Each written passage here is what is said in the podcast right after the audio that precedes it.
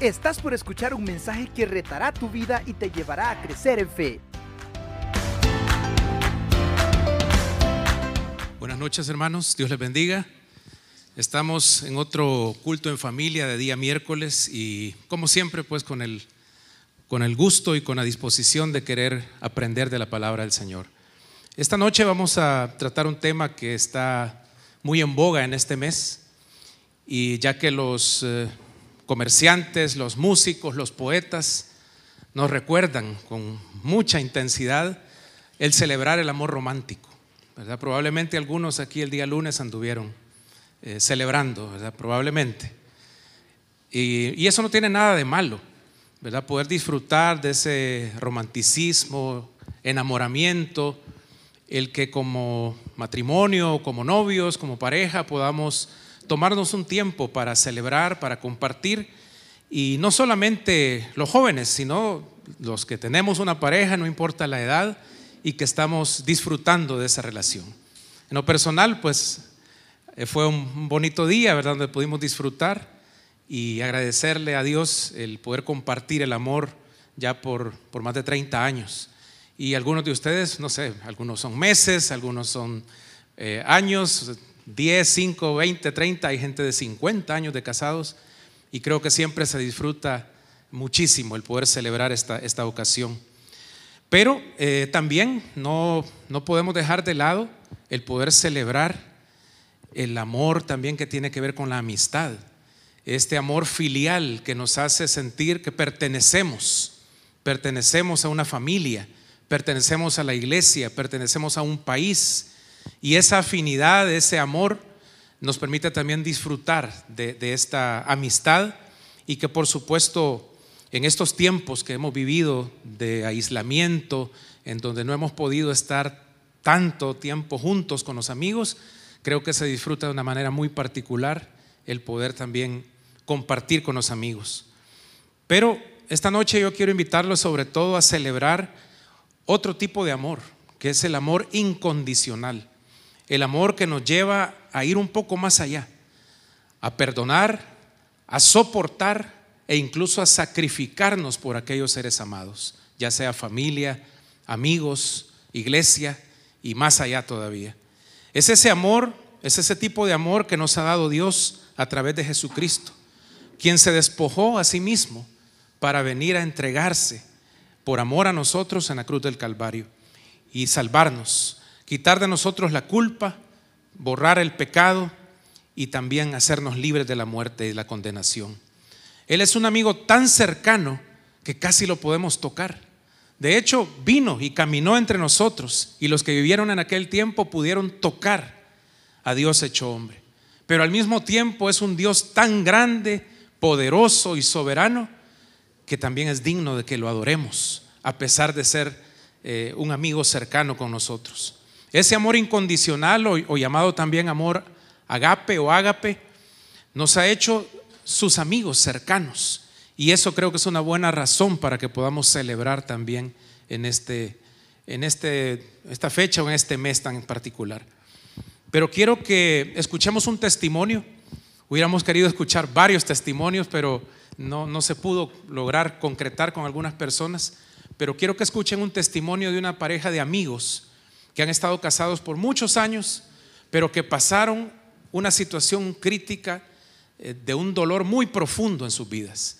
Quiero que lo escuchemos con atención y que usted que está en su casa, en su lugar de trabajo, ahí donde tiene una, una computadora, un televisor, un celular, le ponga mucha atención a lo que va a escuchar, porque luego vamos a hablar un poquito acerca de ese amor eh, ágape, ese amor incondicional que ellos tuvieron que experimentar al pasar por esta prueba.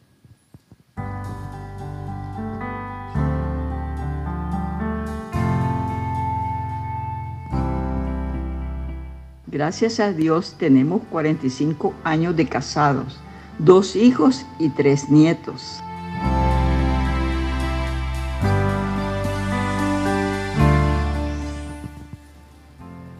Bueno, en ningún momento pensábamos que Dios nos iba a fallar o que nos falló.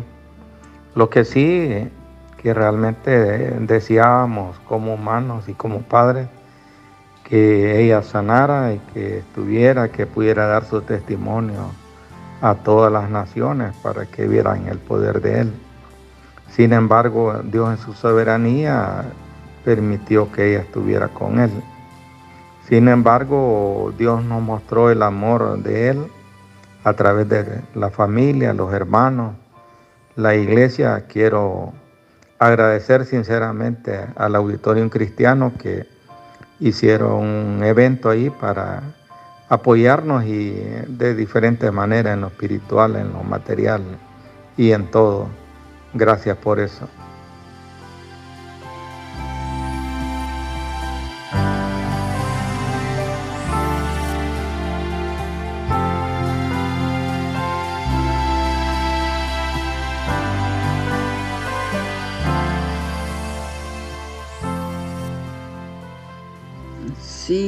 La, partida de Carlita fue dolorosa, es dolorosa y, es por eso que nosotros nos hemos refugiado en Dios, lo hemos buscado a Él y, y ha aumentado el amor de Dios. Dependemos de Dios, de su palabra y nos ha unido como pareja, como matrimonio, nos ha unido a pesar de que ya teníamos 12 años de que los hijos se habían casado, pero es diferente esta soledad.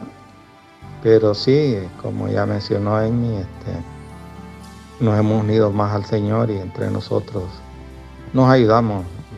Y los grupos pequeños como el Ministerio de Matrimonios nos ayuda pues y la palabra de Dios permanentemente eh, los amigos están pendientes de nosotros, la familia. Todo eso nos ha ayudado a superar muchas cosas. Realmente no es fácil. Este, acaba de cumplir tres años de su partida. Hemos llorado mucho, pero ahí vamos. Gracias.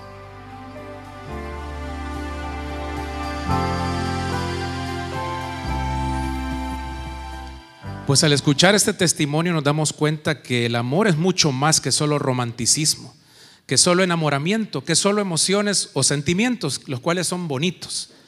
Pero para lograr superar el paso de, los años, las pruebas, las dificultades que nos va a tocar afrontar en la vida, Dios quiera que no, no, tengan, no tengamos que pasar una situación como la que han pasado ellos, necesitamos ir a algo mucho más profundo que solo las emociones. Y en primer lugar, esta noche quisiera que reflexionáramos un poquito de algunas de las razones por las cuales dejamos de amar. La primera que tengo anotada por acá, y si usted lo tiene ahí en su pantalla, o si está por aquí y quiere tomar nota, es la desilusión. Nos desilusionamos. Y la desilusión lleva a muchas personas a dudar del amor, a dejar de amar a aquellas personas con las cuales han tenido la oportunidad de compartir y de decir que se amaban. No necesariamente solo se da en la relación de noviazgo o de matrimonio, sino que también se da la desilusión de una amistad que se siente traicionada, de madres o padres que muchas veces se han alejado de sus hijos y estos se han sentido solos, abandonados, porque los padres buscaron otras oportunidades, muchas veces motivados por el amor a sus hijos, pero los hijos no lo han visto de esa manera, porque el amor es esa vivencia de compartir día con día. Y cuando no está la persona, cuando está ausente, realmente se vuelve bastante difícil poder interpretar el amor de otra manera. Pero la desilusión nos hace pensar que las cosas ya no son lo que esperábamos. No sentimos retribución por nuestros sentimientos. Y como decía un cantante por ahí muy famoso que también ya, ya no está con nosotros, hasta la belleza cansa, el amor acaba. Y terminamos desilusionados de las personas, de las relaciones y a veces desilusionados de nosotros mismos y del amor. Otra razón por la cual dejamos de amar o se deja de amar es debido al enojo o la ira. Por eh, situaciones que se han pasado, crisis, maltrato, eh, algo que esperábamos recibir de otros, incluso de Dios mismo, nos podemos llenar de raíces de amargura lo que pasó el testimonio de esta familia. Su hija eh, fallece, ellos son cristianos de muchos años comprometidos. Oramos, nosotros como congregación, toda la iglesia, los amigos de ellos, oramos, creo que por un mes más o menos por ella o más. Sin embargo, la respuesta que todos esperábamos, que era una sanidad, no se dio. Y esto, alguien que no está lleno del Espíritu de Dios, lo puede llevar a llenarse de ira, de amargura y de apartarse de los caminos de Dios y separarse incluso del grupo de personas con las cuales compartían. Esa es otra razón por la cual también podemos dejar de amar. Una tercera causa, tener un concepto equivocado de lo que es el amor. Algunos piensan, ya no hay emociones, no recibo lo que espero, pero el problema es que estamos eh, eh, experimentando un amor que se vuelve enfocado hacia uno mismo. Y entonces se vuelve una relación egoísta en la que yo tengo el concepto de que me hagan feliz para sentirme amado. Y ese es un concepto equivocado también. Una cuarta razón por la cual dejamos de amar es al no reconocer la fuente del verdadero amor. Y la gente empieza a sentir y a, decir que se acabó el amor. En mi corazón ya no hay nada más que dar. No me siento amado a Abraham en todo. Y dijo Abraham a un criado suyo, el más viejo de su casa, que era el que gobernaba en todo lo que tenía. Pon ahora tu mano debajo de mi muslo y te juramentaré por Jehová, Dios de los cielos y Dios de la tierra, que no tomarás para mi hijo mujer de las hijas de los cananeos, entre los cuales yo habito, sino que irás a mi tierra y a mi parentela y tomarás mujer para mi hijo Isaac. El criado le respondió, Quizá la mujer no querrá venir en pos de mí a esta tierra. ¿Volveré pues tu hijo a la tierra de donde saliste? Y Abraham le dijo, guárdate que no vuelvas a mi hijo allá. Jehová, Dios de los cielos, que me tomó de la casa de mi padre y de la tierra de mi parentela, y me habló y me juró diciendo, a tu descendencia daré esta tierra. Él enviará a su ángel delante de ti, y tú traerás de allá mujer para mi hijo. Y si la mujer no quisiere venir en pos de ti, serás libre de este mi juramento. Solamente que no vuelvas allá a mi hijo.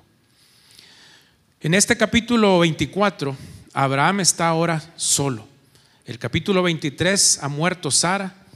Hay un gran pesar en su corazón. Está sin su esposa. Ahora tiene a su hijo Isaac, el hijo de la promesa. Pero el hecho de perder a su esposa y guardar ese tiempo de, duelo realmente debe debió haber sido algo muy doloroso. Cada vez que nosotros sufrimos pérdida, especialmente de un ser amado, una esposa, un hijo, un padre, un amigo, como que parte de nuestro corazón muere también. Yo no sé si algunos de ustedes, seguramente varios, sobre todo en este tiempo que hemos vivido, varias personas, muchas personas en nuestro país y alrededor del mundo, en nuestra propia iglesia, han, visto morir seres queridos y se sienten por un momento perdidos. Uno no sabe ni, ni qué pensar del futuro cuando no tienes a esa persona amada a tu lado. Y yo no sé cómo se sentía Abraham, pero poniéndome en sus zapatos, bueno, en sus sandalias, probablemente él sentía un gran pesar todavía por la muerte de Sara. Pero ese dolor que él sentía no cegó la visión de futuro que había para sus generaciones, para su descendencia. Él tenía, en medio de su dolor, en medio de haber perdido a la, a la mujer de su vida, él todavía está guardando la fe. Él está todavía amando a su hijo y a su descendencia. Está amando a Dios y creyendo en sus promesas. Y por eso manda a llamar a Eliezer, que es el nombre de su siervo, este administrador o mayordomo de, todo lo que poseía Abraham, y le está dando un encargo muy importante, porque de esto va a depender el cumplimiento del pacto y de las promesas que Dios le ha dado años atrás. Y entonces encontramos en el versículo 7 palabras muy importantes que Abraham dice, porque le dice, Jehová, el Dios de los cielos, que me tomó de la casa de mi padre y de la tierra, de mi tierra y de la parentela, me habló y me juró diciendo, esto que está haciendo Abraham, la fe que él tiene está basada en las promesas de Dios, en la palabra. No es solamente un buen deseo, no es solamente el querer decir, sí, yo sé, ¿verdad? Dios nos ama y vamos a ver qué pasa. Vamos a ver si Isaac eh, encuentra una mujer digna y, vos anda a buscar, ¿verdad? A ver, a ver qué logras encontrar. Y si no, pues ya veremos. No, no, no. Abraham está diciendo, por el Dios del cielo y de la tierra que me juró, tú vas a ir. y el ángel de Dios va a ir delante de ti y ese ángel te va a ayudar a encontrar a la esposa. Y le aclara todavía, le enfatiza en el versículo 8 que no va a llevar a Isaac para allá. Si la mujer no quiere venir, pues tú eres libre, pero tú no te vas a llevar a mi hijo Isaac de regreso. Dios lo había sacado ya de su parentela, lo había sacado de su tierra, lo había sacado de la comodidad y de la seguridad que él tenía basado en las cosas terrenales. Y él no quería que su hijo Isaac perdiera esa fe y regresara con su familia, porque ya estaba el resto de la familia probablemente viviendo en buenas, en buenas condiciones, sino que quería que estuviera en la tierra prometida por Dios y que se cumpliera esas promesas que él había recibido. Aquí está Abraham tratando de ver el cuadro completo de su vida. No solamente quedándose encerrado en su propio dolor, en su propia tristeza, sino viendo el cuadro completo de lo que Dios está por hacer en, las generaciones venideras. No sé cuántos o cuántas personas han pasado por experiencias dolorosas, como les decía, de pérdida de familiares. Otros quizá la experiencia de un divorcio, de una separación.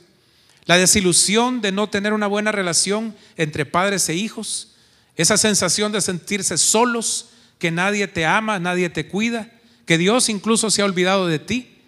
No sé si, si esa ha sido la sensación que has tenido o que tienes en esta noche, pero Dios está contigo. Había una frase que cada vez que Dios hablaba con Abraham le decía, yo estoy contigo. Si ustedes leen varios de los capítulos desde el 12 hasta el 24, van a encontrar muchas veces a Dios repitiéndole esta frase, yo estoy contigo. Y eso te dice Dios esta noche también.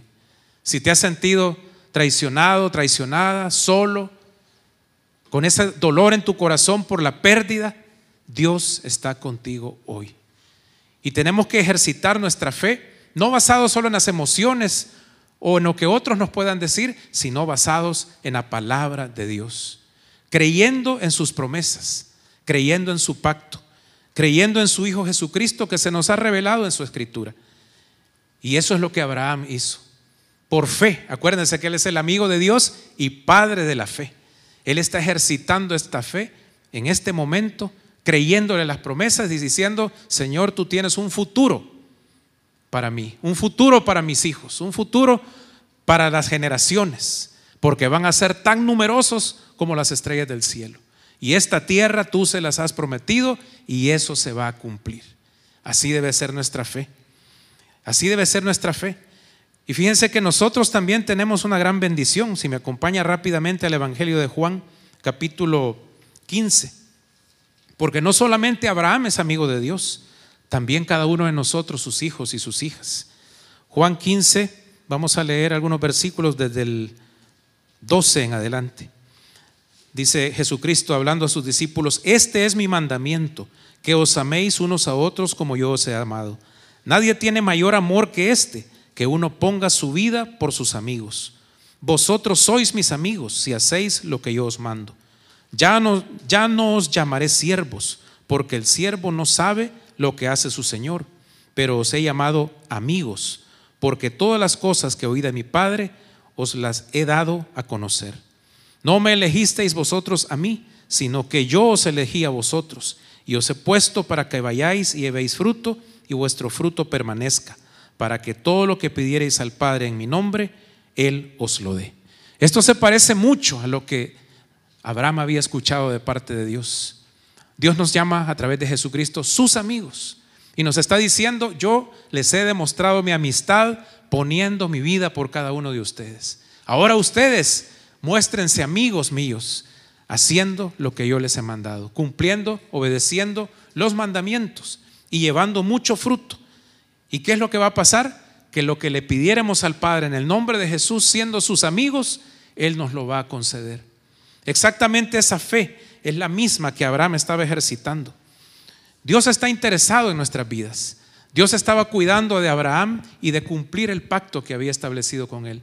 Así Dios también está interesado en nuestras historias, en la historia de nuestra propia vida. Qué bonito, qué maravilloso que cada uno de nosotros, al igual que lo hizo Abraham, también tomemos en cuenta a Dios en nuestras historias, en la historia de amor de cada uno de nosotros y de nuestras familias, porque Abraham lo ejercitó y por esa fe alcanzó la promesa del Señor. El amor de Dios aún permanece a pesar del dolor, de la pérdida y de la muerte. Y eso lo experimentó Abraham. El amor de Dios aún permanece después de un divorcio, una separación o una desilusión. El amor de Dios aún permanece después de una traición o de sentirnos que los demás no nos aceptan. Porque el amor de Dios aún permanece y su propósito con Él, porque Dios está con nosotros. Eso es lo que experimentó Abraham y lo que cada uno de nosotros tenemos que llegar a experimentar si también obramos en fe, creyendo en sus promesas y en su palabra. Pero hay otra faceta de este amor que sigue en esta historia. Léanlo completo este capítulo al llegar a casa. Hoy vamos a leer un poquito más adelante del versículo 12 al 15. Y dijo, este ya no es Abraham, este ya es Eliezer su siervo. Y dijo, oh Jehová, Dios de mi señor Abraham, dame te ruego el tener hoy un buen encuentro y haz misericordia con mi señor Abraham. He aquí yo estoy junto a la fuente de agua y las hijas de los varones de esta ciudad salen por agua. Sea pues que la doncella a quien yo dijere, baja tu cántaro, te ruego para que yo beba, y ella respondiere, bebe y también daré de beber a tus camellos, que sea esta la que tú has destinado para tu siervo Isaac, y en esto conoceré que habrás hecho misericordia con mi Señor. Y aconteció que antes que él acabase de hablar, he aquí Rebeca, que había nacido de Betuel, hijo de Milca, mujer de Nacor, hermano de Abraham, la cual salía con su cántaro sobre su hombro. Vamos a parar ahí. Eliezer, que era el mayordomo o el administrador de todas las posesiones de Abraham, conocía la fe y la amistad que había entre Dios y Abraham. Él la conocía y la había experimentado porque estaba todos los días frente a él, a su lado. Y ahora, al conocer esta relación de amistad, de cercanía, él también ejercita la fe y dice, voy a orar al Dios de mi amo. Y él se dirige a Dios, al Dios del cielo, a quien Abraham adoraba, y le presenta esta petición. Apela a la amistad que hay entre Dios y Abraham para pedir lo que le han encomendado. Y qué, qué bonito porque Dios no se hace esperar. Él da su respuesta y encuentra a esta mujer. A propósito, cuando uno lee las condiciones que había pedido Eliezer, ¿verdad? Él llega al, pozo, un lugar que era común para las mujeres de las ciudades salir para tomar agua del pozo y poder llevar a las necesidades de su casa. Eh, él no fue a tomar porque no le permitían a un extranjero llegar a un pozo y sacar agua. Entonces él tenía que pedirla. Y quizá no era tan extraño el despedirle a una mujer joven que le regalara agua. Eso tal vez no fuera tan extraño, aunque acercarse a un hombre de parte de una mujer no era tampoco muy común. Pero lo que sí era extraño es que le dijera lo que él había pedido a Dios, que esta joven no solo me ofrezca agua a mí, sino que le ofrezca agua a 10 camellos que él llevaba. Ahora me puse a investigar cuánta agua bebía un camello. Y con Mateo nos pusimos a buscar en un libro y encontramos que un solo camello es capaz de tomar entre 25 y 30 galones de agua entre 10 y 15 minutos. Un camello. Entonces nos pusimos a hacer cuentas cuántos galones de agua tenía que sacar Rebeca para darle de beber a 10 camellos. Póngale 25 galones para que salga barato. Por 10, 250 galones de agua para satisfacer la sed de esos 10 camellos. Eso sí no era común. Que una joven sacara tal cantidad de agua para satisfacer lo que un extranjero le estaba pidiendo. Esto significaba que Eliezer no solo iba a buscar la belleza física, no solo tenía sus ojos puestos en una mujer atractiva, estaba poniendo los ojos y la fe en la respuesta de Dios que él iba a enviar una mujer amable, servicial, esforzada dócil. Porque fácilmente cuando la mujer le ofrecía agua a él y vea los, camellos, los camellos hubiera dicho, eh, tome y agarra camino, me voy. Diez camellos.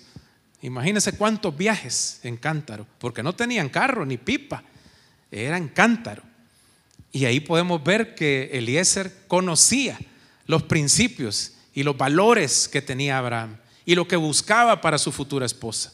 Y por eso pone estas condiciones y como le había dicho, casi profetizándolo a Abraham, el ángel de Dios va a ir delante de ti y te va a ayudar a encontrarla. Y eso fue exactamente lo que sucedió. Y quiero que me acompañe a la carta a los Romanos, capítulo 5. Rápidamente vamos a ver algunas características que, que nos está enseñando la palabra de Dios, que las experimentó Abraham, pero que están para nosotros el día de hoy.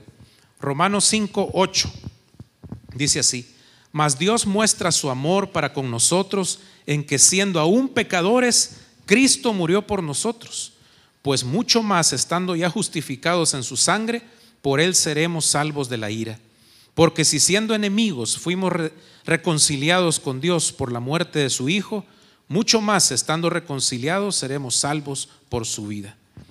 Hasta ahí vamos a, bueno, leamos el 11. Y no solo esto, sino que también nos gloriamos en Dios por el Señor nuestro Jesucristo, por quien hemos recibido ahora la reconciliación. Al igual que con Abraham y al igual como Dios respondió la oración del siervo de Abraham, Eliezer, Dios también nos está diciendo el día de hoy lo mismo. Yo he mostrado mi amor hacia ti. Y Él tomó la iniciativa, porque el amor toma la iniciativa. El que ama es el que toma la iniciativa y se mueve para buscar a la otra parte. Dios nos ha mostrado su amor en que cuando éramos pecadores, dice, Cristo murió por nosotros. Es que Él no esperó que cada uno de nosotros primero nos arrepintiéramos y le buscáramos. No, Él nos buscó primero. Y Él envió a su Hijo para morir en la cruz cuando aún estábamos nosotros en pecado. Porque el amor verdadero, el amor incondicional, incondicional toma la iniciativa para amar. Por eso se dice que el que más ama, más perdona. Pero el amor también está dispuesto a dar sin esperar. Imagínense, a través de Jesucristo dice que ya fuimos justificados en su sangre y por él seremos salvos de la ira de Dios. El amor está dispuesto a dar sin esperar. Jesucristo murió en la cruz del Calvario y derramó hasta la última gota de sangre sin tener garantías de que nosotros un día íbamos a creer en Él. Pero Él lo dio todo. Y eso es amor. El amor está dispuesto a perdonar y restaurar. En este texto que acabamos de leer dice que también hemos sido reconciliados. Nos dio la salvación y nos reconcilió con el Padre. Pagó la cuenta por nosotros Jesucristo. Y a través de esto nos perdonó y nos restauró. El amor es para toda la vida. Jesucristo nos ha dado vida eterna y nos ha perdonado una vez y para siempre. Y ese sacrificio, esa sangre preciosa que está en el altar celestial, es una ofrenda única y suficiente para el perdón de nuestros pecados. No necesitamos estar nosotros una y otra vez ofreciendo un sacrificio, porque Jesucristo lo hizo todo de una vez. Y ese amor y ese perdón es para toda la vida. Y como fruto hemos alcanzado la reconciliación y la vida eterna. Y por último, el amor escucha, escucha al amigo, escucha a la pareja, escucha a la familia, escucha al prójimo. Dios nos escucha cuando oramos. Y lo que experimentó Eliezer, el siervo de Abraham, fue específicamente eso. Él ora al Dios de Abraham, el Dios de su amo, y Dios le escucha. Y Dios nos escucha a nosotros el día de hoy. Él está dispuesto también para escucharnos, para eh, darnos respuestas a nuestras necesidades y para cumplir sus propósitos en nosotros. Quiero que leamos también un versículo que está, un par de versículos en Colosenses 3, versículos 12 al 14. Porque esto es lo que Él nos pide a nosotros ahora. Una vez hemos conocido cuáles son esas características del amor incondicional, de tomar la iniciativa, de dar sin esperar, de perdonar y restaurar, de que el amor es para toda la vida y que además el amor escucha al, amigo, al, al prójimo, nos pide esto el Señor. Vestíos pues como escogidos de Dios, santos y amados, de entrañable misericordia, de benignidad, de humildad, de mansedumbre y de paciencia. Y aquí vienen palabras que no nos gusta a veces, soportándoos unos a otros y perdonándoos unos a otros si alguno tuviera queja contra otro. De la manera que Cristo os perdonó, así también hacedlo vosotros. Y sobre todas estas cosas, vestidos de amor, que es el vínculo perfecto. Aquí está resumido, el apóstol Pablo nos hace el favor de resumir lo que quizá podríamos buscar en muchos textos. Aquí se encuentran las características que debe mostrar el amor que nosotros decimos sentir por nuestro cónyuge, novia, novio, amigos, iglesia o, nuestro prójimo. Aquí está, revestirnos, ponernos la vestidura del amor, porque eso nos va a llevar a ejercitarlo, a hacerlo práctico. ¿Cómo?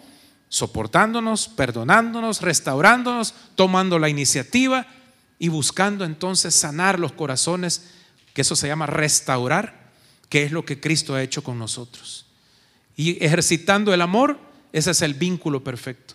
¿Cómo vamos a buscar la reconciliación de una familia, de una iglesia, de una nación? No es echándole la culpa a otros, no es juzgando, no es separándonos, no es aislándonos, es a través del vínculo perfecto que es el amor. Esa es la solución que necesitamos para nuestra familia, para tu vida, para el país el amor, ejercitar el amor y usar ese vínculo. Pero para eso, lo que dijimos al inicio, hay que tener un concepto correcto de lo que es amar y hay que ir a la fuente para echar mano de ese verdadero amor. De otra manera, es imposible, porque por naturaleza vamos a ser egoístas y vamos a buscar siempre ganar y sentirnos nosotros bien, aunque no estemos experimentando un amor verdaderamente profundo. Este es el amor que Dios nos ha dado a nosotros como hijos. Y ese es el amor que estaba experimentando Abraham, ejerciéndolo sobre su hijo Isaac y sobre la descendencia. Para terminar, vamos a leer el final de este capítulo 24 de Génesis. Vamos a ir al versículo 50 de una vez. Como les digo, léanlo en casa completo porque es una historia de amor muy bonita. Dice el versículo 50. Vamos a leer hasta el final. Entonces Labán y Betuel respondieron y dijeron, de Jehová ha salido esto, no podemos hablarte mal ni bien. He aquí Rebeca delante de ti, tómala y vete y sea mujer del hijo de tu Señor, como te lo ha dicho Jehová. Cuando el criado de Abraham oyó sus palabras, se inclinó en tierra ante Jehová. Y sacó el criado alhajas de plata y alhajas de oro y vestidos, y dio a Rebeca. También dio cosas preciosas a su hermano y a su madre. Y comieron y bebieron él y los varones que venían con él. Y durmieron, y levantándose de mañana dijo, enviadme a mi señor. Entonces respondieron su hermano y su madre, espere la doncella con nosotros a lo menos diez días y después irá. Y él les dijo, no me detengáis, ya que Jehová ha prosperado mi camino. Despachadme para que me vaya a mi señor. Ellos respondieron entonces, llamemos a la doncella y preguntémosle. Y llamaron a Rebeca y le dijeron, ¿irás tú con este varón? Y ella respondió, sí, iré. Entonces dejaron ir a Rebeca su hermana y a su nodriza y al criado de Abraham y a sus hombres. Y bendijeron a Rebeca y le dijeron, hermana nuestra, sé madre de millares de millares, y posean tus descendientes la puerta de sus enemigos. Entonces se levantó Rebeca y sus doncellas y montaron en los camellos, y siguieron al hombre y el criado tomó a Rebeca y se fue. Y venía Isaac del pozo, del viviente que me ve, porque él habitaba en el Negev. Y había salido Isaac a meditar al campo, y a la hora de la tarde, alzando sus ojos, miró, y he aquí los camellos que venían. Rebeca también alzó sus ojos y vio a Isaac y descendió del camello, porque había preguntado al criado, ¿quién es este varón que viene por el campo hacia nosotros? Y el criado había respondido, este es mi señor. Ella entonces tomó el velo y se cubrió. Entonces el criado contó a Isaac todo lo que había hecho. Y trajo Isaac a la tienda de su madre, y la trajo Isaac a la tienda de su madre Sara, y tomó a Rebeca por mujer y la amó. Y se consoló Isaac después de la muerte de su madre. Aquí vemos una relación muy distinta a lo que el día de hoy se practica entre los jóvenes. Porque aquí hay una decisión de amarse sin prácticamente haberse visto. Rebeca está creyendo de todo corazón lo que el hombre aquel que fue enviado, Eliezer, le ha dicho acerca de Isaac. Ella está creyendo y ha recibido regalos muy valiosos. Un anillo que le puso en su nariz, unas alhajas que puso en sus brazos, eh, otros regalos que llevó para su mamá, para el hermano, para su padre, vestidos, mostrando las grandes riquezas que Abraham y que Isaac poseían. Y todo lo que dice aquí en este versículo, creo que fue en el penúltimo, en el, sí, en el 65, dice que el siervo le contó a Rebeca todas las cosas acerca de Isaac. Ella lo creyó. Ella también ejercitó la fe y pudo aceptar el amor de Isaac sin haber tenido previamente una amistad o un conocimiento. Yo sé que estas son cosas que al hablarlas el día de hoy me van a decir, no, hombre, eso, eso está en antigüedad, ¿verdad? Eso es de la Edad Media o más. Y tiene razón, así es. Pero aquí no estamos diciéndole que así vamos a casar a nuestros hijos, porque ni nosotros lo hemos hecho con el nuestro. Pero sí le vamos a decir que hay que establecer principios acerca del amor.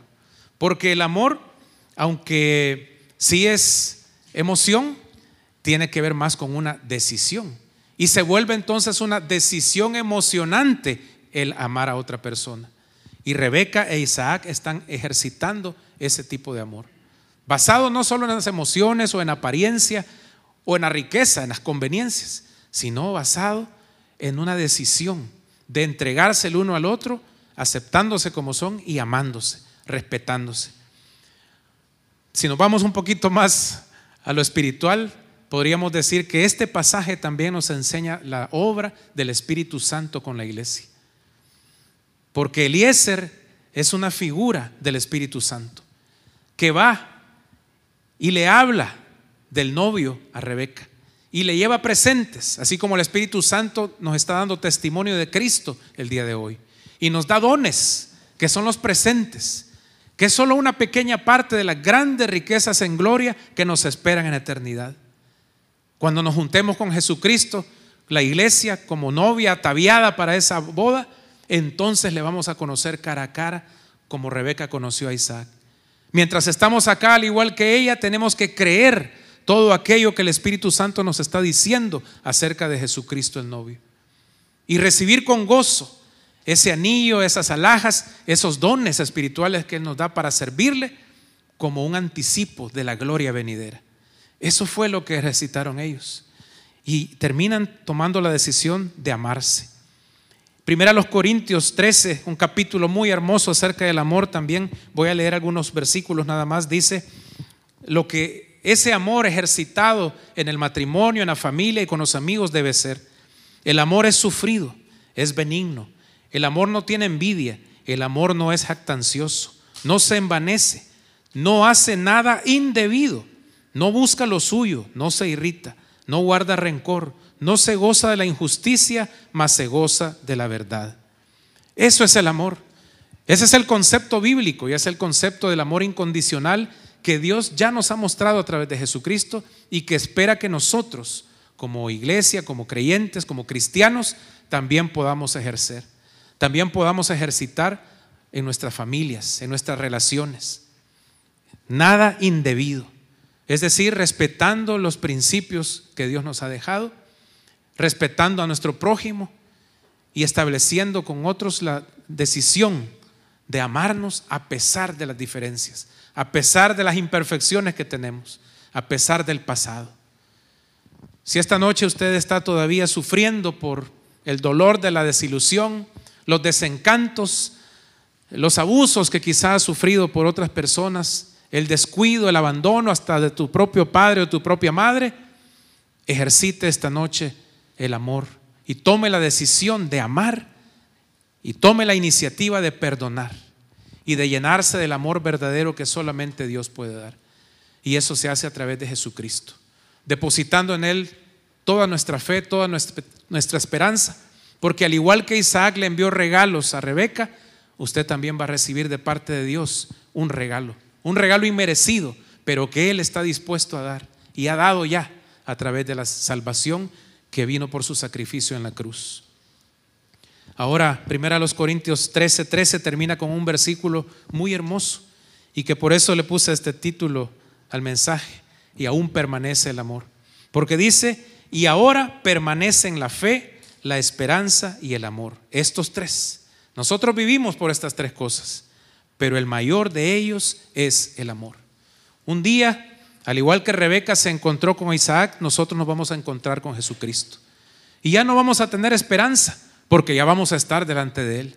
Ya no vamos a necesitar la fe, porque todo aquello por lo cual esperábamos, lo vamos a poseer. Pero el amor sí va a permanecer, porque Dios es amor y vamos a estar en su presencia. Así que hermanos, aquí tenemos una medida bien elevada del amor.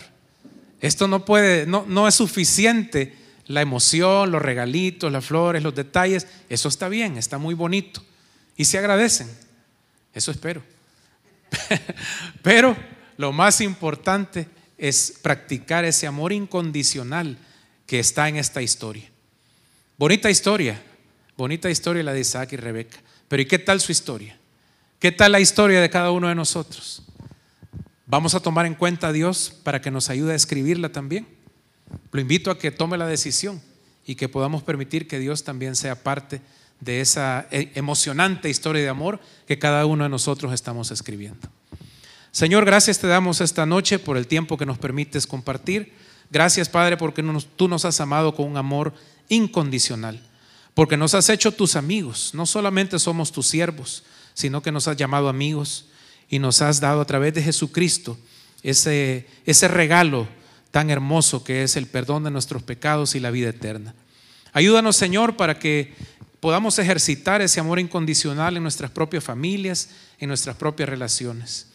Y oramos por todos aquellos que a lo mejor tienen un vacío en su corazón, que tienen el dolor todavía fresco de la pérdida de un ser querido, del abandono de un padre, de una madre, de la traición de un amigo, de la desilusión quizá de un grupo que, está, que estaba antes a su alrededor.